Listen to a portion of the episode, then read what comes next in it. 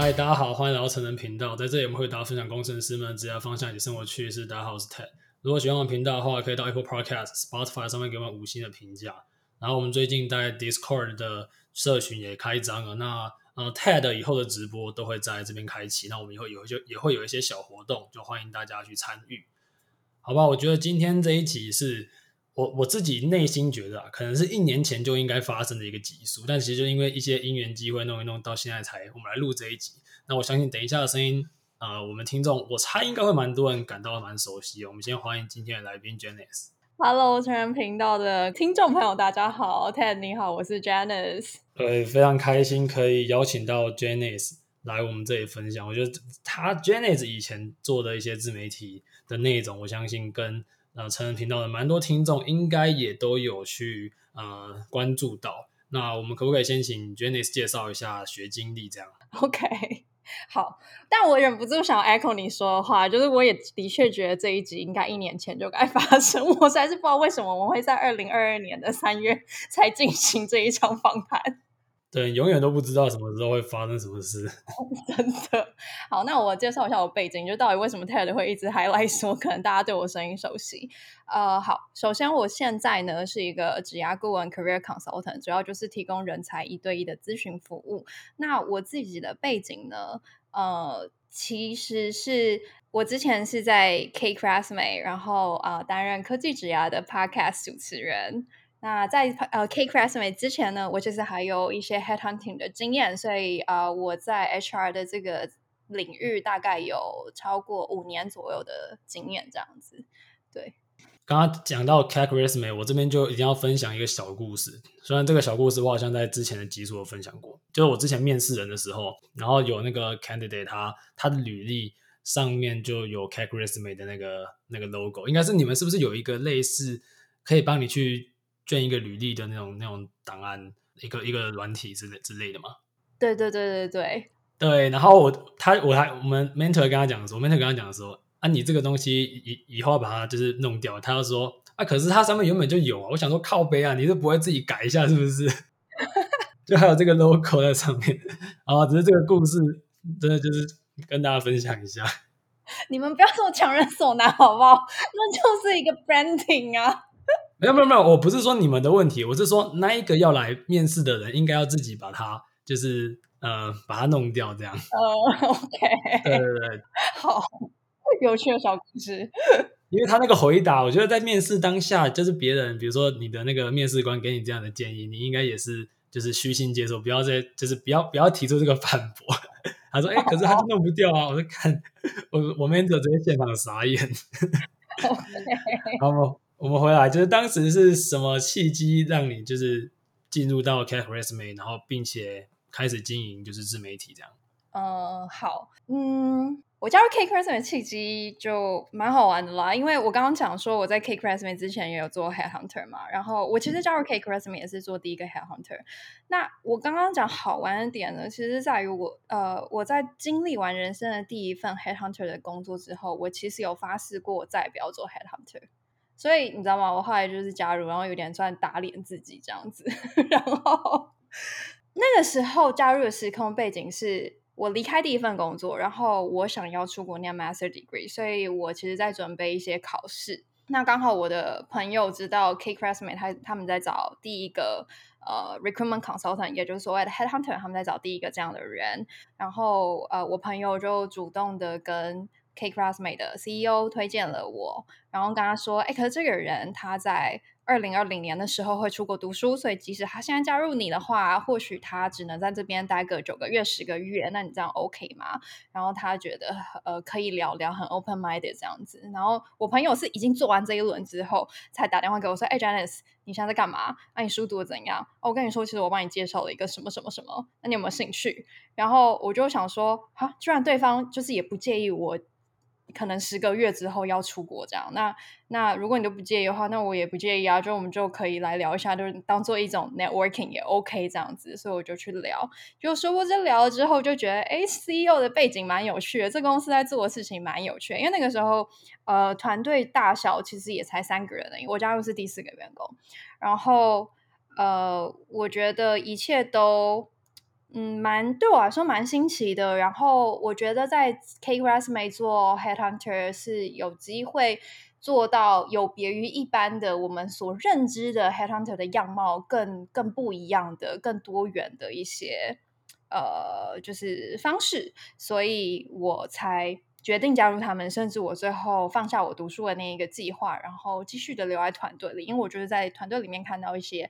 潜力。然后我现在回过头来看，因为我就是在去年的九月的时候离开，然后在 Cake Resume 待了三年。那我回过头来看当时的决定，我其实是还就真的是会蛮感谢自己的啦，因为你知道，就是当初是加入一个 startup，然后我就是因为看到 startup 它会有一些呃。弹性的可以发挥的空间，然后因为我们的 CEO、CEO 跟 CEO 基本上都是一个蛮都蛮授权的，只要你是真的有想法，你就提案出来，然后就就真的能够去做去执行。那我觉得我有把握住新创的那一种弹性，然后去创造出一些什么东西。就比如说像科技家这个节目，它就是一个 creation，它就是一种有点像是一个当时在团队里的创业项目这样子。对，然后我觉得是因为经历了这些，我现在才有办法成为一个职涯顾问，就是做 career consultant。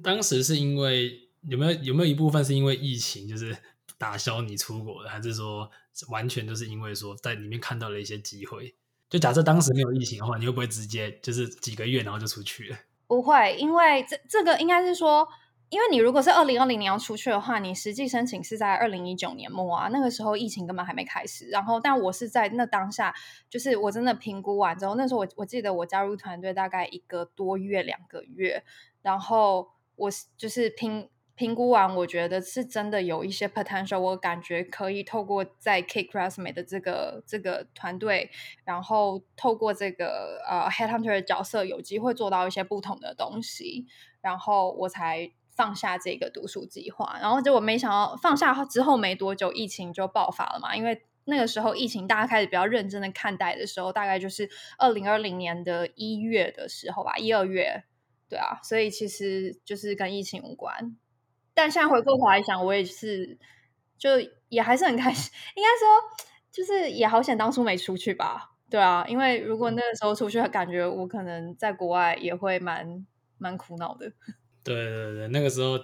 那个时候的确是像你刚刚说一二月，那时候我在军营里面分批戴口罩下去吃饭，还记忆犹新啊。结果已经过这么久了，那时候是，是觉得啊，这件事情有这么严重吗？这不就是一个什么哪里来的怪病，right？对啊，一开始是这样觉得，然后后来就越来越大条这样。对，结果一烧就烧了两年，现在都二零二二了，大家还在 COVID。对，但我相信今年应该是会完整共存的一年，我们就大家就是对，大家就稍微关注一下这样。那我们聊聊聊聊就是关于 Podcast 的部分嘛，因为呃，你经营之前经营 Podcast，其实我们都互相知道蛮久嘛。那我觉得就像你刚刚说的嘛，我们其实这个合作或许应该更早一点。那我们当时就是。呃，会觉得在我们成人频道前期啊，我觉得我们的那个走向还蛮蛮有重叠的。那在这些我们需要跟很多人去分享他的经验，那你觉得呃做 Podcast 这个东西有没有什么有趣，或者是带给你一些收获可以分享给我们听众朋友？嗯，好，我忍不住想要先分享，就是为什么一开始做这个 Podcast，就是一开始做科技家 Podcast，其实是我的另外一个同事，当时蛮好的一个前同事，然后。呃，就我跟他聊得蛮来的，然后他自己其实有在玩音乐，然后我之前就是在读书的时候也有玩音乐，然后那呃，就是很多的条件加下来，他就觉得或许找我做 podcast 会是一件好玩的事。那我其实最起先。我答应他的这个邀约，也只是因为我觉得，既然当不成歌手，那对着麦克风讲话访谈人应该是一件很不错的选择。就是我有我自己有这个兴趣吧，然后所以我就我就答应他，然后我们两个就主动的跑去问当初的，我就我们就主动跑去问 CEO 跟 CEO 说，哎、我们可不可以做 Podcast？Podcast 好像就是现在开始是一个趋势哦，而且这个时间点就是在二零二零年的可能是一月，或甚至应该是二零一九的十二月，我们产生了这对话。那我我觉得当时蛮巧的，就是科技之家开播没多久之后，的确整个 Podcast 的声势就是用指数型的成长。那时候就是二月的时候，股癌开始超爆红，那百灵果本来就很红，这样子。对，然后所以啊、uh，Podcast 的 project 它开始的背景其实是长这样的。你讲的这个当下，我翻了一下那个科技职涯的第一集，是二零二零年的二月十五，所以你们你们找我们超过半年开始，妈这大前辈，不要这么说，但是你们真的节目做得很好，所以这这种东西没有什么进来先先到后到啊，就是大家一起做好这样子。嗯哼。Podcast 真的蛮有趣的，像你刚刚说古癌爆红那个时候，真的是整个二零二零年算是算是一个大爆发年吧，一大堆节目突然窜起。对，全世界都在做 Podcast 后来，然后哦，所以我刚你刚刚的问题是问我说我的收获是什么吗？那对，呃，那所以我就是要讲，因为我一开始对于这个节目其实一开始是没有这么多的想象跟期待，因为有可能我还没有真的做，所以我也不知道我到底应该要就是设定什么样的目标。我最一开始只是因为。我真的蛮想要对着麦克风说话的，就只是这样。然后，但是后来最大的收获当然就是，呃，能够去邀请这些人才来节目上，然后去分享他们到底怎么去找到自己的定位，然后怎么去确立自己的一些，比如说职涯上面，或是说人生上的这种发展哲学，然后在节目上去跟听众做分享。那呃，这些故事就是因此可以被传出去，然后听众又可以有正向的回馈，然后呃回到我们的节目上，然后让我会就是在做节目上又更有动力。然后同时我自己，因为透过每一次跟这种来宾的这个对谈，我自己也可以在里面很有收获。所以我觉得，就是所有的收获基本上都是超乎我预期的。包含现在我居然有办法跟成人频道的 TED 进行这一场访谈，也已经是一个超乎我预期的收获了。对，真的，你永远不知道会遇到什么事情，所以说多尝试真的是有很多可能性啊，就是增加你幸运的表面积嘛。我们可以让更多好的事情发生。想问 Janice 有这么多的科技业啊，还是 HR 猎头的经验啊？我们刚刚也有稍微分享一道履历的笑话嘛。那我们现在来认真问一下，就是啊、呃，如果一份好的履历，它应该有哪些元素是身为猎头、身为 HR 你们最看重的点？我就不提太基本面的东西，比如说什么你姓名啊、联络电话这种，然后还有什么你的 job title，然后时间怎么样的，这个我就不提。那我会特别想要强调的是，我希望一份履历它是有一个很清楚的个人经历总结，就是我们所谓 summary 的部分。那通常大家 summary 可能是放在就是呃自己的姓名下方，就是我们算是在版面上我们会说表头的栏位嘛。那我觉得一个 summary 很重要的原因是，呃，你在 summary 里面，我可以很清楚的看见说你是怎么评估跟呃你是怎么怎么认定自己的这些经历，你能不能做一个好的总结，去去去呃 sum up 你所有的这些经历，它的精华在哪里，重点在哪里？然后而且其实透过 summary，你可以很清楚的呃去看见这个人他到底是。怎么看待他自己？其实是有一些蛛丝马迹可以看到的，对啊。嗯，我会觉得在一份履历很容易看出一个人他的逻辑嘛，就是他有没有办法去好好的表达一些东西。对，那你可以想象，如果他履历写的乱七八糟，其实他 我们就很难想象他在工作上会把很多东西整理成什么样子。没错，就是所以其实看履历这件事情，它就是看山是山，但看山也不是山。就是你既要看他的工作内容，但其实也是要从他在叙述他工作内容的方式，呃，可以再进一步的去推测出他可能是一个什么样性格的人。所以我觉得这是一个看履历也是蛮有趣的事情。没错，没错，我觉得他就是一个，也可以把它想成就是一个报告啊。像有些人报告都杂乱无章嘛，但有些人却就呃很很有条理，让你去看到一些真正的重点。就大家在写履历的时候，也可以去就是呃参考一些。不过其实成人频道之前也有发大补帖，我们看我们最近来发一下啊，想让大家去呃看一份嗯正常的履历应该有哪些元素了。那当然有了好一份好的履历，我们接下来就是进入到面试嘛。我觉得面试是呃一个蛮，就像你刚刚说，你也也是很难去，不只是看这当下回答，要从中间要反推很多内容，他的个性等等。那你觉得呃什么样的特质是你最看重的？嗯，好，我觉得首先第一个就是正直真的很重要。第二个是我觉得他的。哎，我忍不住想 echo 你们，就是最近的一集，那是什么集数来着？让我看一下。我想要先讲出两大重点，然后再深度一点的讨论，就是为什么我觉得这两件事情重要。我看一下是哪一集哦。OK，呃，好，第一个我说是正直很重要嘛，然后再来就是成人频道在第一百一十七集的时候，Ted 有跟 Alice 讨论到，就是在工作上应该要有呃创业的精神，然后所以我觉得创业的精神也是很重要的。欢迎 Echo 回，大家如果听众就是有兴趣的话，可以听完这集再回去听一百一十七集。感谢广告，帮你导流。对，然后那为什么我觉得这两件事重要？就是，但第一个为什么说正直重要呢？是因为呃。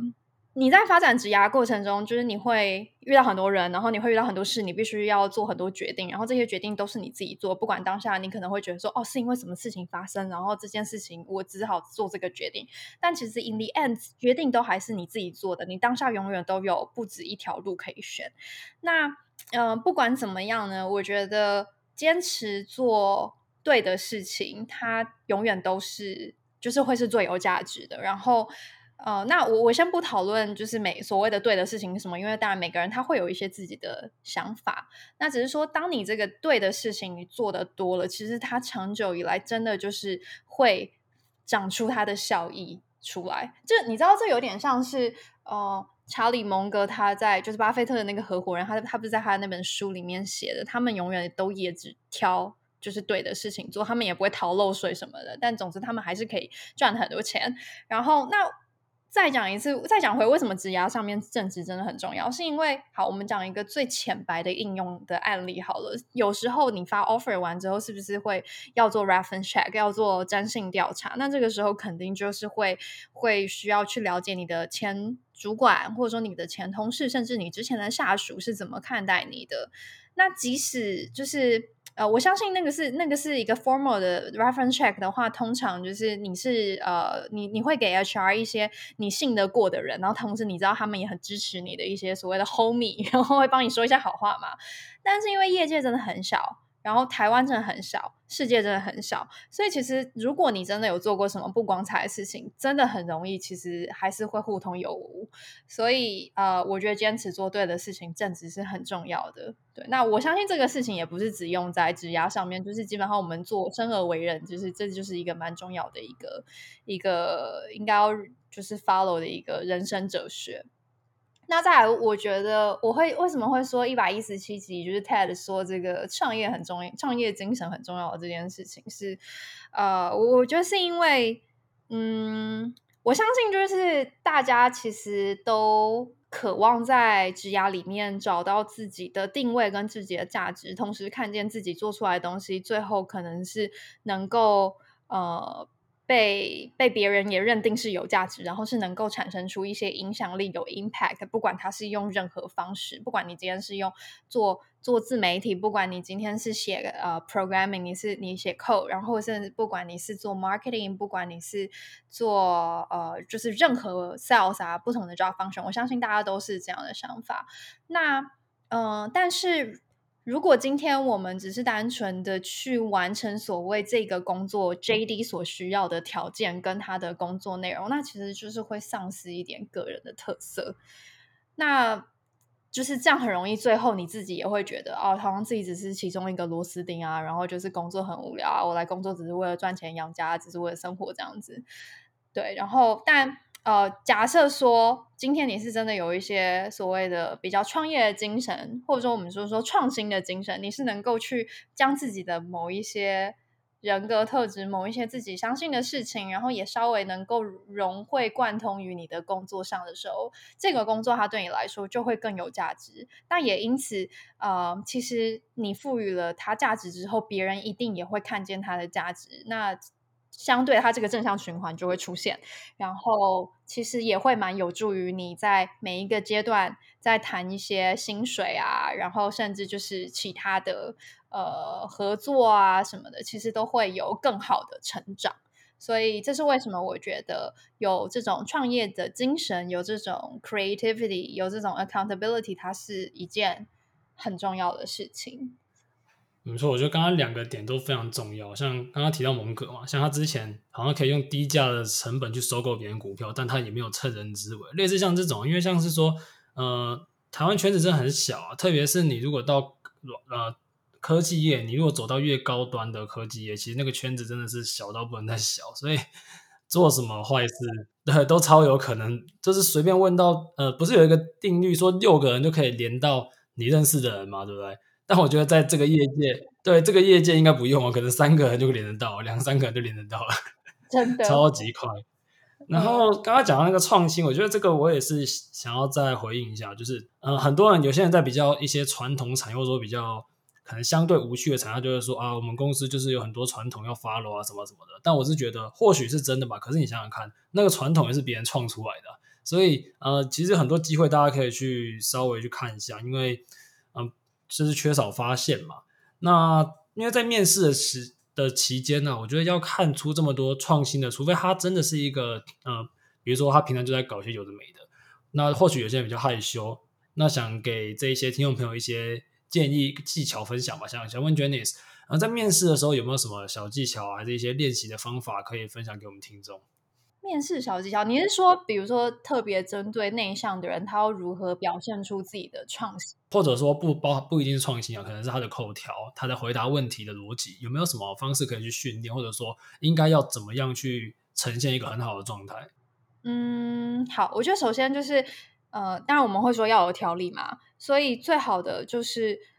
呃，你一开始说话的时候，你可以先设定你这一接下来的谈话的主轴是什么，就好，比如说有点像我们刚刚讲，就是你问我说，哎，你那你最看重什么部分啊？然后我就跟你说，哦，就是我最看重两点，一个是正直，一个是精神，呃，一个是这种创业的精神，然后我再深入的去讨论后面的架构。那我觉得。至少这样子，在谈话里面，其实对方也会更清楚的知道，哦，你是一个有逻辑的人。然后，呃，你能够先，就是因为你那当下，通常人家问你的时候，你一开始应该也只能先想到一些关键字，然后在这个谈话过程中，你也一边的在去思考你下一步可能分享什么，就有点像我们现在这样子，呃，很很很即时性的这种 podcast。然后你问我，然后我当下要立刻给你个答案，这样子。其实我的所有的想法也都是在我说出口的时候。呃，同时在组织这些想法，那至少就是在别人在询问你一些呃，不管是过去的经历，或者是你的一些看法的时候，你可以先抓出几个大的主轴，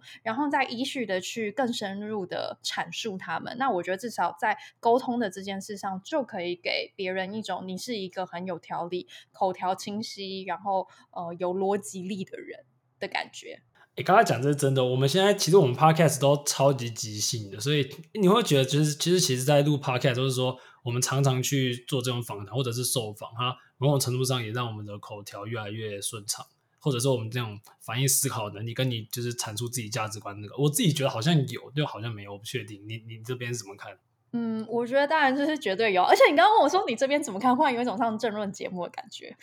对，我我们现在就是要往那种就是美中台战情室那种来来来。因为现在俄乌战争，所以你是看太多政论节目吗？我就保洁保洁那个那个那个风格的。OK，对，我们换个风格嘛。我们怎么说？跟你说，我们现在节目正在那个转型，变成政论加币圈这样。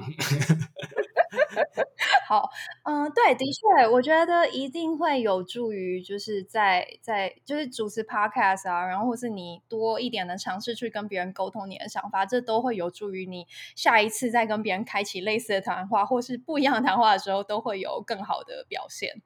对，那但前提就是你讲出口的话，你之后可能就是也还是要稍微 recall 一下。因为像像我自己其实会蛮长，我我觉得我是一个花蛮多时间在内省的人啊，但我觉得这可能也不见得那么好，就我觉得我可能还要再少一点点，因为你知道内省太多，你就会变成那个呃那个叫什么冒牌者症候群。但总之有时候，比如说呃，就是当我真的进行完一个谈话的时候，我可能会忽然想到说，哎，我刚刚怎么会这样讲？或者哎，我刚刚怎么真的哎真的讲不错哎，就是真的这完全有讲中我想要说的话哎，这样子。哦，那你你这样子还蛮蛮蛮好，所以你会去修那一段吗？假设它没有那么好，你会再把它拿出来剪掉，还是说你会补录，还是就算了？哦，没有啊，你如果你说 podcast 的话，那当然就是也不可能再补录啊，因为我想说，哦，OK，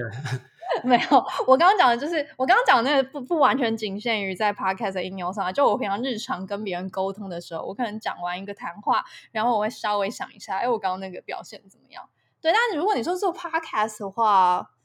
嗯。其实坦白讲，就是每一场对话的当下，你所能做的就已经是一个最好的自己了。对，来宾也已经交出他最好自己了，所以就是也没有什么好再重新回去修的。顶多就是比如说剪掉一些真的很废、很废、很废的废话，或是真的太闲聊的，对，或是太太私下，就大家真的在聊一些私事，其实跟职涯议题无关的那种，当然可能就是要剪掉这样。OK，我了解。呃，我我们就觉得说。其实你在讲话，像我们这种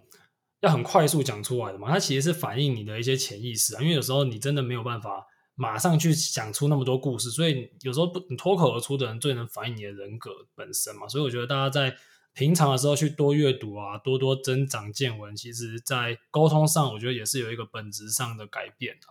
那因为我们是想问说，最近我们最近开 Discord 嘛，我们知道未来也有一些咨询服务准备要上线，当然。啊 Janice 这边也有，我们稍微可以来介绍一下。那我想先帮我们观众朋友请问一下，就是说，很多人会在他年轻时候，可能二十几、三十岁，他对于自己的职业还是很迷茫。那他会，他不知道说自己是不是要做这件事情。比如说最近 Blockchain 很夯，有人说就要去做这个。那两年前 AI 很夯，是不是就要去做 AI 等等？很多人在追着这个浪头跑，但我个人是非常不推荐。那想请问 Janice，你怎么看？说一个听众朋友，他如果今天对自己的未来职涯，未来十年、五年有点迷惘，应该要怎么样的方式去探索？好，谢谢宝杰。好，没有，因为你刚刚讲到你怎么看，让我忍不住这样回你，抱歉。对，我我是宝杰的粉丝。OK，呃，怎么去探索？好，首先当然就是。这样我要 echo 两本书，一个是呃，我之前在科技职涯的时候有带大家读过的一本，叫做《少就是》，哎，我忘忘记书名了，可恶！这是什么？少但是更好是吗？对。好，我好烂了，我自己还就是记不起这个书名。对，少但是更好。哎，你很厉害耶，Ted。我我他有在我的有在我的 c o b o 里，有在我的在我的书架上，说他有在我的书架上，可是我还没有拿起来看。有在你的电子书阅读器里，你刚刚没有没有是真真的书，这这本是实体。我刚刚想到这本是实体的。好，然后。呃，好，它里面讲到一个很关键的，就是那你要如何变少呢？其实坦白说，你一开始真的还是要先从多开始，所以你真的还是要去 explore，你要去浸泡在各种不同的选项里面。那呃，因此，如果你是一个，你现在如果只是一个学生，不管你是在念呃大学或是研究所，甚至可能是博士之类的，呃，博士可能不需要讨论这个议题，但总之，如果你现在是个学生的话，当然我就会建议你利用这个学生的身份，他还没有还不需要负担太多呃成本的这个状态下，然后你多去尝试。你的各种不同的兴趣，或者是多听一些不同的课啊，或者什么的，就是你真的是必须要去多加的探索。OK，但是刚刚这一段分享呢，有点老生常谈，所以我们必须要来给大家一些比较实用的小工具。那这边就是要带到另外一本书，是呃跟那个。是 Stanford 他们的一个特别做 design thinking 有关的一个呃书，应该就叫做设计你的人生吧。哦，那本我有，他是不是还有一这本我也有？他是不是有还有一个工具？就是我买的时候，它好像还有附一个练习手册。对对，他不知道叫你做很多练习。哇，好幸运！我今天讲到的书你都有哎、欸。对。而且这种事我都有点忘记书名，但重点是你都可以很精准、精准的讲出来，不愧是宝洁。对，好，那好，我要讲一下，就是里面它有个小工具，我觉得非常好用，就是它它它称之为好时光日志。那所谓好时光日志，就是呢，呃，当你去多加的探索的时候，当然你会发现里面有些事情你做起来是很很开心的，有些事情你做起来是没那么开心的。那他会建议你在经历这些事情之后呢，你去挑出哪一些你觉得是做起来开心的事件。比如说你这一周，然后你可能呃发生了三四种比较特别的事件，比如说你你代表呃你你代表你们这个这个组别上台报告之类的，好了，然后你上台报告，你觉得自己讲很好，全场都在看你，然后连老师感觉都也给你很好评价，组员很感谢你这么 carry 在场上，那。你就可以把这件事情记下来，然后稍微的去叙述说，你觉得你是哪一件事情做得好。那当你在进行这个好时光日志，可能一周会记个三四次，然后重复呃进行个至少三周、四周，甚至一两两个月以上这样子。那你其实可以从这里面去找出一些蛛丝马迹，到底哪些事情你是做得开心，同时你也觉得自己是很有价值的。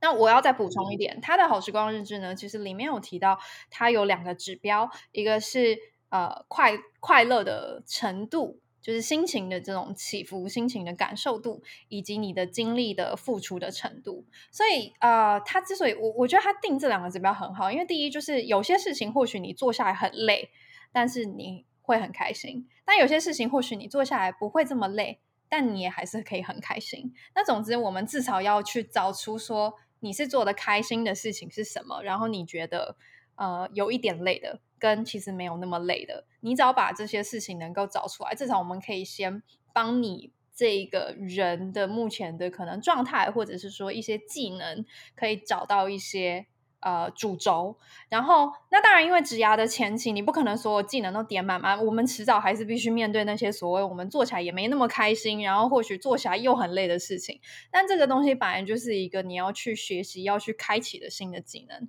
那呃，所以我觉得至少你先把自己可以确保自己可以做得开心，你可以先以这个为出发点，然后再带着这个愉快的心情去去做。这些相对对你来说比较辛苦的这种技能的学习，那至少就是你整个过程会比较像。就是会会比较顺啦，你不会一开始就是做什么事情都失败，然后觉得自己是不是就是啊比不上别人啊，然后啊我是不是就是应该要跟着某一种趋势前进？之前在讲元宇宙，我应该就去做元宇宙，现在 Web Three 我就一定要 Web Three，当然我还是觉得 Web Three 应该是一个可以研究的趋势。但是我的意思说，就是如 Ted 所说的，不是单纯你今天因为什么趋势很夯，什么东西是 Buzzword，然后你就去做那件事情。对，嗯嗯，没错。刚刚讲的这几个概念，比如说在你在呃，刚刚说到设计思考，其实，在设计思考的很前面，我们就会要去定义问题嘛，然后会有一个 brainstorming 的过程。那这个就是要，也是让大家去多尝试，因为你要尝试多一点，你才有办法去收敛嘛。有些东西其实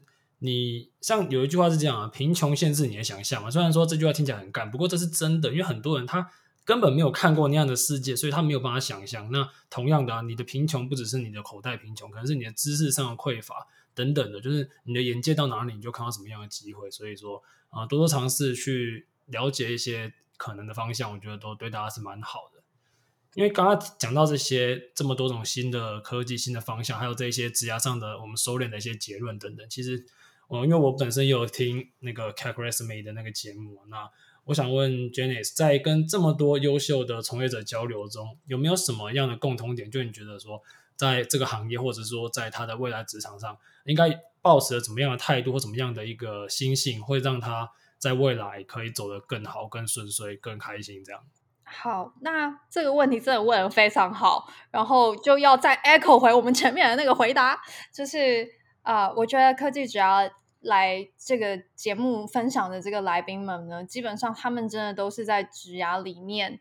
呃，非常的有明确的。个人定位跟特色，以及他们心中都有某一些他们想要达成的愿景，不管是在呃所谓的社会上的影响，或者说对于他们自己个人生活的一种期待。那我觉得他们能够办到这些事情呢，其实真的就是要 echo 回我们刚刚讲的，他们本身是可能他们本来就很正直，然后再加上他们在看待事情的时候都有某一种创业的性格。不管他们今天是在一个大的组织，或者是小的组织，或甚至他自己就是一个 entrepreneur，他就是一个 startup 的 co-founder。不管他是在什么位置，我觉得来科技只要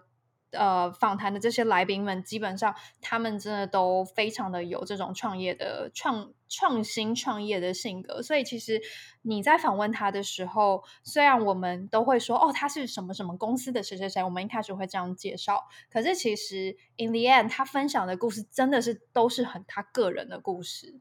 那这个是让我觉得比较呃比较让我觉得很非常有启发性的。然后非常的，就是很很为这件事情感动的。然后你知道吗？就是当他有这么明确的个人定位，跟他有一个他想要达成的事情之后，其实他的职涯就会更往他想要发展的方向发展。不管他是继续的在他原来的组织服务，或是他有要转换啊，或者是他要自己出来创业什么的，其实他最后真的就还是可以有办法走出他自己想要的那个路。嗯。所以说，呃，如果大家想要听这些很棒的分享，也可以去回听一些集数。我自己也是蛮多收获的。忍不住想要问你，你自己喜欢哪一集？我吗？我那时候听那个 Jacky 那一集，我就知道。对，我我就跑去，我就跑去问 Jacky 要不要合作。我知道，我那时候有听，就是你们访 Jacky 那一集。对，然后我想说。感觉 TED 是不是有听过我访那句？哇，我被成人频道的 TED 听到了，这样我当时是这样想的。一年前的自己，我我再来那个预告一下，我们 J Jacky 最近应该还会再来再上一次这样。哇 哦，喜欢 Jacky 的听众可以就是稍微期待一下这样。这个其实就是像像我我回过头讲 Jacky 这个这个部分，你看我们也是去尝试一些不同的东西。那我听你去。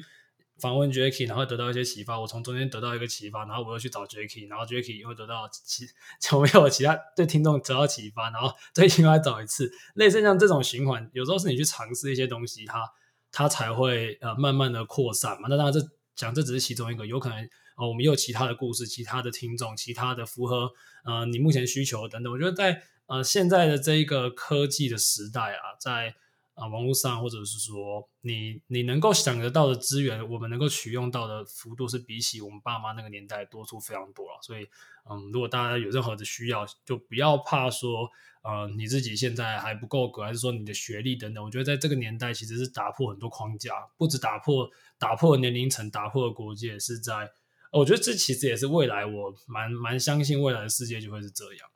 那刚刚讲了这么多，我觉得要帮呃听众朋友就是。做个小福利一下，那他们因为现在其实蛮多人，他们有这样的需求，但有点不知道去哪边寻找。那所以说，呃，第一个是我们频道本身也是未来也会有这方面的一些咨询的服务。那我们想请 Janice 介绍他目前提供的服务给一些呃有听有需要的听众朋友了解一下。那呃好，那我再重新的自我介绍一下，就是哦我现在在做职涯顾问嘛，所以我其实就是针对人才去提供一对一的咨询服务。那我提供的服务有三个种类，第一个是履历咨询，第二个是职涯咨询，第三个是塔罗咨询。那首先履履历咨询的话呢，就是当然呃，我我我可能就是会跟你一起讨论，我们要怎么把你的呃履历写得更好，让它可以更能呈现你的个人特色跟个人价值，然后让你至少在履历这一关可以取得，就是去去呃你想要的企业或是任何你想要的机会，呃面谈的一个门票。所以这是履历咨询的部分。那职涯咨询的话呢，就是。他当然可以讨论的议题就可以很多元啊，因为就是看你现在在求职阶段，或者说你在职涯阶段的哪里。比如说你是最一开始积极求职，或者是你可能在这个职务上已经做了一段时间，然后你很想要知道自己下一步的 progression 在哪，不见得要离职。那你在这个组织里面可以怎么做得更好？诸如此类的，其实都可以在职涯咨询里面做探讨。那呃。再来第三个是塔罗咨询嘛，就是其实呃我本人呢就是在就反正因缘际会之下，就是会了塔罗的这个占卜的一个技能，然后呢，我觉得把这件事情整并进来做职涯相关议题，其实是呃可以提供一个不同的切角去去处理这个议题的，所以其实我也提供塔罗的塔罗牌的服务，但我的这个塔罗咨询呢，也只能问职涯相关，因为我知道很多人可能会想要用塔罗问爱情啊，问什么有的没的。但是 again，我要再重新的声明一下，我是一个职涯顾问，所以我就是会，我可以跟你一起讨论你的职涯议题。但倘若你真的想要一些其他面向的服务的话，我真的就会介绍你去找其他可以处理这些议题的人。这样，对，如果大家有兴趣的话，我们会把资讯都放在下面的资讯栏上面。那其实我觉得大家可以这样配套使用啊。就假设说你刚刚提到嘛，你要拿门票，就是这些顾问的服务，你可以去找 Janice。那我们未来一些 technical 的，我们这边有一些打算。反正呃，有蛮多，我觉得未来有蛮多新的机会，大家还有新的内容，大家可以期待。那我们也很期待，就是呃，未来 Janice 在他自己的自媒体平台有更多的分享。对，我会努力。我现在是。自媒体小菜鸟，没有，我刚才看一下那个时间点，你们还是 更早开始。哦，对了，K c r a s m e 当初做 Podcast 是是比成人频道早，但我说，因为我自己的东西是去年差不多十一、十二月才开始，然后我就自己在那边做 IG 的图啊什么的。我在我那一块是非常的 early stage。对，我们觉得就反正未来有很多合作机会，那我们也很期待之后有更多内容与听众朋友分享。那在今天节目的最后，我们感谢呃 Janice 今天的分享，谢谢 Janice，谢谢 Ted，谢谢大家。好，今天节目到这里，谢谢大家，拜拜，拜拜。